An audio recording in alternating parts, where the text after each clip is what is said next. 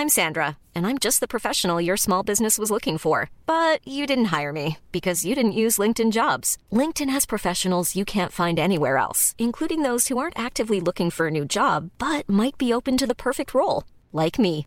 In a given month, over 70% of LinkedIn users don't visit other leading job sites. So if you're not looking on LinkedIn, you'll miss out on great candidates like Sandra. Start hiring professionals like a professional. Post your free job on linkedin.com/people today.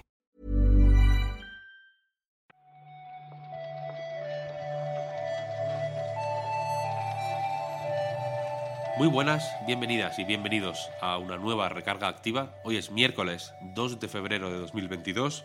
Yo soy Víctor Martínez y estoy aquí con Marta Trivi. Hola Marta, Buenos días, Víctor. Escúchame. dime. Eh, estos recargas donde no está Pep, ¿los podemos considerar también Peples? ¿Peples recargas? No, estos son... Porque las recargas a veces son peples también. Bueno, pero podríamos agruparlo todo, el, como el contenido Peples. Demasiado lore. Vamos, a, mantenerlo en el reload. Mejor. Aquí, actualidad, eh, picadito, rápido, no pasa nada. Si, metemos lore ya la, hemos liado. Nos, se nos va de las manos. Así que si te parece, vamos a comentar la actualidad.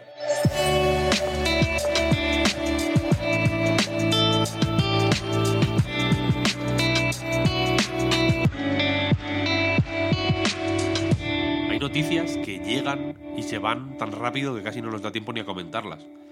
Y, uy, un ejemplo es la- el proyecto de NFTs de Team 17, Team 17, el publisher británico que, bueno, en su día fue conocido por Worms principalmente, pero que ahora pues publica, yo que sé, Yooka-Laylee, eh, Blasphemous, por ejemplo, lo publicaron, ¿no? Team 17. Eh, anunciaron un proyecto por el cual iban a eh, básicamente vender NFTs de Worms, MetaWorms, lo llamaban. Iba, a dedicar un tiempo a, explicar más o menos cómo iban estas NFTs y tal, o qué eran o demás, pero me lo voy a ahorrar porque básicamente se han echado para atrás. Han dicho que no. La, la recepción del proyecto MetaWorms, que se llamaba, eh, ha sido tan mala que han decidido echarse atrás. La verdad es que, eh, como tú dices, esto ha sido muy rápido. Me extraña que cuando hicieran el anuncio no se esperaran la mala recepción, porque ya son, eh, bueno, varias compañías, no solo dentro de videojuegos, eh, en general, que se han tenido que ir echando para atrás ante la mala recepción de, bueno, ya la mala fama que tiene la tecnología. Me pregunto si no estaban haciendo, yo qué sé, como una demostración a los inversores. Rollo, bueno, vosotros queréis esto, pues vamos a demostrar que, que no se puede. Porque ha sido como muy rápido lo de echarse para atrás, ¿no? No me parece que haya ido ahí una reunión con, con la gente para decir que no. Eso, o, o- o han recibido tantísimas, tantísimas críticas que no han podido, eh, pues no sé, procesarlas todas. En el caso de Stalker 2, por ejemplo, que también fue uno de estos que se echaron para atrás eh, muy rápido. No sé si fue tan rápido, pero no fue mucho más lento, ¿eh? La verdad. Creo que lo de Stalker 2 también fue, si no en el mismo día, de un día para otro. Sí, de un día para otro. Recuerdo haberlo comentado con Pep y al día siguiente comentar que se habían echado para atrás. Pues eh, en ese caso, al final, pues bueno, tenían que lidiar con la gente, ¿no? Porque es un estudio de videojuegos que desarrolla un juego, eh, un producto, tienen un producto aparte que son unas NFTs, la gente se echa, pues en fin, se echa la yugular se echan para atrás. Pero aquí, joder, eh, están tratando con estudios, ¿no? O sea, al final son un publisher que tiene una serie de estudios y que depende de ellos, ¿sabes? De pronto tener una arriesgarse a tener una mala relación con pues yo que sé, con la gente del Overcooked, por ejemplo, que también es suyo, ¿sabes? O con, o con los del ay, pues supongo que tampoco les les sale rentable, ¿no? Y ni, ni les merece la pena. Sí que es verdad que ha sido eh, speedrun, ¿no? Awesome Games, Don't Quick. han, hecho- han- han batido todos los récords de, de anunciar NFTs y echarse para atrás. Sí, sí.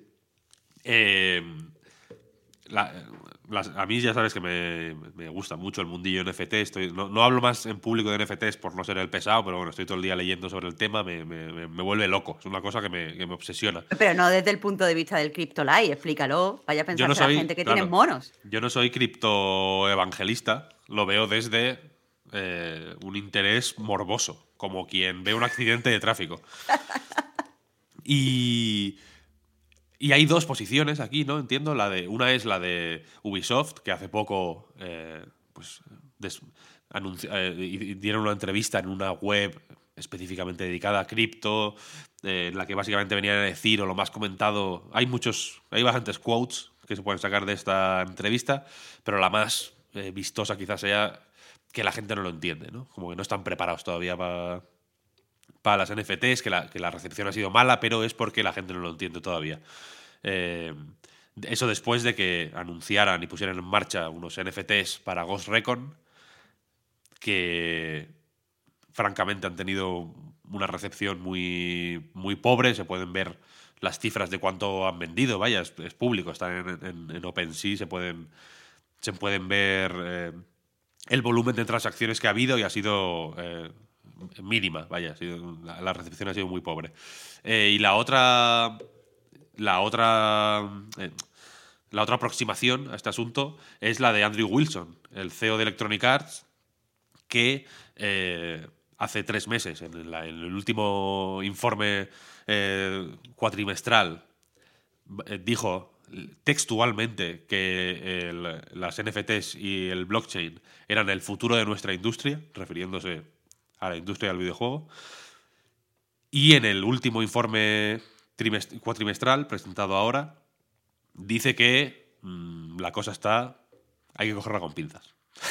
que, no, que, igual tampoco, que, igual tampoco era para tanto. Dice que eh, la colectividad, el, coleccionar movidas digitales, básicamente, eh, parece que va a ser importante, que va a ser una cosa que se, que se va a ir desarrollando en los próximos años, pero no sabe si eh, va a ser vía blockchain barra NFTs. Al final es un poco, eh, que sé que lo has visto, Víctor, eh, como el, el vídeo este de Folding Ideas, donde al final dice que en realidad lo que hacen los, supuestamente dicen que hacen los NFTs es eh, permitirte pues, tener mm, posesión de cosas digitales, se puede hacer de otra forma y que en realidad los NFT son un poco imprácticos. Así que yo esto lo veo como un... Eh, me gustaba cómo sonaba esta tecnología, al final me he dado cuenta que las aplicaciones no son las que creía, pero me sigue gustando la idea de crear eh, escasez digital. Yo lo leo un poco así. Vamos a pasar, si quieres, de ya de NFTs. Os dejo, os, dejo, os libero de vuestras cadenas. Y vamos a hablar de. Pues fíjate, fíjate, de otra empresa que se dedica a permitirte coleccionar cosas digitales sin NFTs, casualmente, ¿no? Que es Valve, que ha anunciado eh, las, fechas de distintas rebajas y eventos que se van a celebrar en Steam eh, durante el 2022. La primera mitad de 2022 están, eh, por ejemplo, el Next Fest, lo que antes era Festival de Demos, ¿no? Se llamaba antes, ahora se llama Next Fest. Se va a celebrar entre el 21 y el 28 de febrero. El siguiente, todavía sin fecha exacta, será en junio. Luego hay un Summer Sale de finales de junio, del 23 de junio al 7 de julio. Ahora mismo está las rebajas del año lunar en Steam. Pero lo que aquí me interesaba era que Valve, eh, aprovechando que está anunciando cosas, ha anunciado una serie de rebajas temáticas que en, pues en semanas específicas de esta primera mitad del año, eh, básicamente presentarán rebajas de temas específicos. Por ejemplo, entre el 28 de febrero y el 7 de marzo hay una que se llama Remote Play, Play Together. Del 14 al 21 de marzo, JRPGs. Eh, hay una dedicada a los simuladores, hay uno que se llama Dialot, que eh, eh, aquí dice que incluyen roguelites y metroidvanias, entiendo que va a haber algo así de juegos difíciles con, con el ojo puesto en los Souls quizá. Del 23 al 30 de mayo son, juegos de carreras, etc. Hay, hay varias. ¿no? y a mí esto me resulta interesante porque uno de los problemas que ha tenido siempre Steam, o que, o que viene teniendo Steam de un tiempo a esta parte, desde que se abrió de forma masiva a todo el mundo, eh, a todos los desarrolladores, vaya, a publicar de forma libre en, en la tienda, es que hay demasiados juegos. ¿no? Cualquiera, cualquier desarrollador con el que hables, pues eh, incluso los que se posicionan explícitamente a favor de esta política de Steam de que todo el mundo pueda publicar en la plataforma, que yo tampoco, a mí tampoco me parece particularmente mal, te voy a decir. Eh, todo el mundo dice que hay demasiados juegos, ¿no? Salen mm, cientos de juegos literalmente todas las semanas. Eh, es un, es un cacao. Hay secciones enteras de Steam que, son, que están inutilizadas, básicamente por, por la cantidad de juegos que salen, como la de últimos lanzamientos. Es, es innavegable. Eh, se depende cada vez más de unos algoritmos de recomendación que, bueno, a veces funcionan, a veces no, a veces funcionan de una manera más eh, transparente y otros de una forma más opaca. Es raro, ¿no? Hay una eh, necesidad o, un, o, parece haber una necesidad de cierta editorialización, por así decir, que Epic es un poco también lo que prometía con, la, con su Epic Games Store, ¿no? El, el, elegir a mano qué juegos van a salir para tener un poco más de control sobre el catálogo y demás. Eh, y quizá estas rebajas temáticas responden a esa necesidad, ¿no? De, pues de agrupar un poco por afinidades o de, o de crear pequeños eh, puntos de interés para gente que, que, tiene intereses muy específicos y que, que pueda encontrar, eh, pues eso, JRPGs o juegos de carreras o, de, o survivals. Eh, sin depender de algoritmos ¿no? o de recomendadores externos, sino a través de estas rebajas que son pues, una buena oportunidad para ahorrarse un dinerito, pero también son una buena oportunidad para eh, conocer juegos. ¿no? Yo las rebajas de Steam las suelo utilizar así, de hecho, ¿no? Yo suelo navegar por categorías más que por precios. Yo también, pero a lo que dice Víctor, eh, me, me, acuerdo también cuando hablé con, con, bueno, con nuestros amigos de Talpa Games, que me comentaron que, por ejemplo, el Festival de Demo era súper buena oportunidad para ganar visibilidad, porque como tú dices, ya no es solo difícil desde el punto de vista del consumidor encontrar los juegos, sino desde el punto de vista del desarrollador, mm, pues darle a tu juego el espacio que merece o presentarlo como merece. Muchas veces también pues eh, se, promociona, se promocionan siempre más pues, los juegos que parece que tienen más interés, que son a priori más conocidos, más interesantes para el público, porque al fin y al cabo Steam es una tienda y lo que quiere es ganar dinero. Entonces, eh, que sean tan específicas las rebajas hace que solo vaya el público a lo mejor interesado en esos géneros y a lo mejor hace que se acerque a juegos que en otro tipo de rebajas o en otro tipo de eventos no habría visto o no habría considerado que eh, pues entraba en ese género que le gusta. Entonces me parece una buena oportunidad para todo el mundo, consumidores ah. y vendedores. Sí, a mí no me parece mala. Elimina ruido, efectivamente, ¿no? Porque no tienes que decir, ah, vale, voy a buscar los JRPGs entre todos estos juegos que pueden ser de otros géneros o, ¿sabes? Van muy focus. Elimina ruido también en, en no sé cómo decirlo, a nivel de, de, de reacciones de la, de la, comunidad, ¿no? Si se junta solo la gente que le gustan los JRPGs, entiendo que las reacciones pues van a ser un poco más... Eh... Meditadas, sí, específicas. Sí, pues más ponderadas, porque es gente que le gusta el sí. género, ¿no? El, el, trabajo de explicar por qué te tiene que interesar tal o cual género eh, se, elimina simplemente porque, bueno, la, gente ya son conversos, ¿no? Están predicando para conversos, que, es, que tiene sus eh, problemas esa situación, pero también tiene sus ventajas, desde luego. ¿no? Me parece bien. Tengo ganas de ver cómo, cómo funciona esto y, que, y, cómo, y cómo desarrollan esta idea ¿no? de las rebajas temáticas que puede tener eh, bastante recorrido, creo yo. A ver, si, a ver si hay, no se ha dicho específicamente, pero a ver si hay streamings o ahora que hacen eventillos. Yo no, no, no, siempre, pero de vez en cuando me meto, cuando hay rebajas y tal, me meto. Si hay algún juego que me interesa, a ver si están los desarrolladores jugando, ¿no? Que, es, que lo suelen hacer ahora eh, cada vez más, de hecho, ¿no? ¿Mm? Y a veces me estoy ahí media orilla viendo el juego, no sé, está bien. Me gusta bastante ver a los creadores jugando. Sí, sí, sí. a mí también, a mí también. Es como ver eh, las películas que antes las sacaban en Blu-ray y veían los comentarios del director. Sí, es sí, igual, me gusta muchísimo. Sí, sí, es un tipo de extra que está guay. A mí me, a mí me interesa, vaya. Y por último, si te parece, vamos a cerrar esta recarga activa con la adaptación a película o serie, creo que todavía no está muy claro, de It Takes Two, el juego, el, gran éxito del año pasado seguramente, ¿no? De Hazelight Studios, con nuestro Fares eh, como, como cara visible del proyecto, ¿no? Ha firmado con una con eh, DJ2 Entertainment, una productora audiovisual, para adaptar eh, el juego. Eh, DJ2 Entertainment, además, recordemos que está comprando un montón de licencias de, videojuegos. Es, por ejemplo, los que hicieron las películas de Sony, la primera y ahora hace la segunda. Eh, y, están intentando adaptar un montón de cosas. En este tipo de juego creo que puede ir todo muy, muy, muy, muy, muy bien o muy, muy, muy, muy, muy mal, sin término medio. Porque si se acercan desde el punto de vista de esto es como una peli de aventura de los 80, rollo cariño encogido a los niños, puede quedar algo interesante para los niños, pero eh, la historia de It Take Two no la veo yo demasiado interesante como para hacer una película que, interese a todo el mundo. Y especial, además de poco interesante, la veo en parte problemática. Y no quiero entrar en spoiler, pero a lo mejor no es la mejor idea para una película o una serie. Bueno, igual precisamente por eso, ¿sabes? Tiene más opciones de sorprender o de hacer algo a, mí me parece muy eh, dependiente de, del, gameplay, ¿no? El, concepto mismo de, de It Takes Two, como, como para hacer una película y ya, ¿no? Habrá que ver, Fares, recordemos que venía del cine. Antes de hacer su.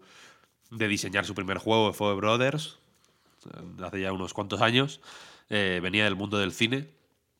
Así que va a ser un poco reencuentro. Habrá que ver si la a ver, yo deseo que la película salga muy bien y que salga suficientemente bien como para que esté nominada a los Oscar. Y, para que solo quieres ver el mundo arder. Y para que el círculo se cierre y Fares vaya a los Oscar. Recordemos ese fact de Oscars eh, mítico, imagínate replicado en los propios Oscars. Sería no sé, creo que sería de justicia, de justicia poética. Que quieres caos, que quieres caos, admítelo. Yo soy el Joker, efectivamente. Efectivamente. Y hasta aquí, si os parece, eh, con este, con esta, este deseo de caos, que no, que no va mal de vez en cuando un poquito de caos, vamos a despedirnos de la recarga activa. Muchas gracias, Marta, por este ratito mañanero. Muchas gracias a ti, Víctor. Y muchas gracias a todo el mundo por seguirnos, por apoyarnos. Recordad que tenéis patreon.com barra Reload por si queréis dejarnos unas pesetillas. Voy a decir euros porque el público... ¿Cómo es? generación Z. Gen Z, Gen Z. La generación Z ya no conoce las pesetas. Entonces igual, igual no es un mensaje comercial suficientemente preciso, ¿no? Joder, Oscar no conoce las pesetas, creo. Ahora le preguntamos. hostia, es verdad, es verdad. Pues dejadnos unos euros, si os acordáis de las pesetas, eh, dejádnoslos con más, con, más, eh, con más motivo. Y recordad que tenéis ya, eh, hemos tardado un poquito más de la cuenta, pero están ahí ya el, tanto el podcast Reload de esta semana como el último episodio del podcast Andar, recién estrenadito. Así que nada, a disfrutarlo. Muchas gracias y hasta luego. Hasta luego.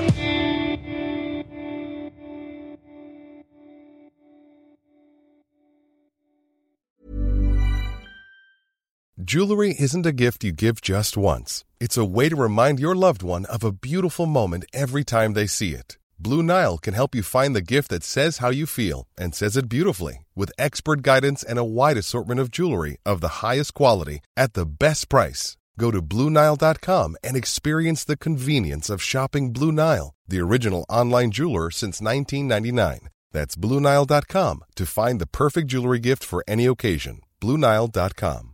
I'm Sandra, and I'm just the professional your small business was looking for. But you didn't hire me because you didn't use LinkedIn jobs. LinkedIn has professionals you can't find anywhere else, including those who aren't actively looking for a new job but might be open to the perfect role, like me.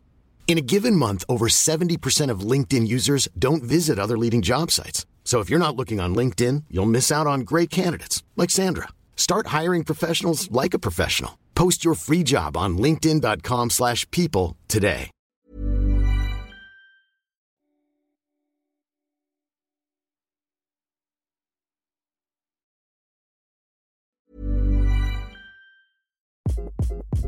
Hi, this is Craig Robinson from Ways to Win, and support for this podcast comes from Invesco QQQ, the official ETF of the NCAA. Invesco QQQ is proud to sponsor this episode and even prouder to provide access to innovation for the last 25 years. Basketball has had innovations over the years too. We're seeing the game played in new ways every day. Learn more at Invesco.com slash QQQ. Let's rethink possibility. Investco Distributors, Inc.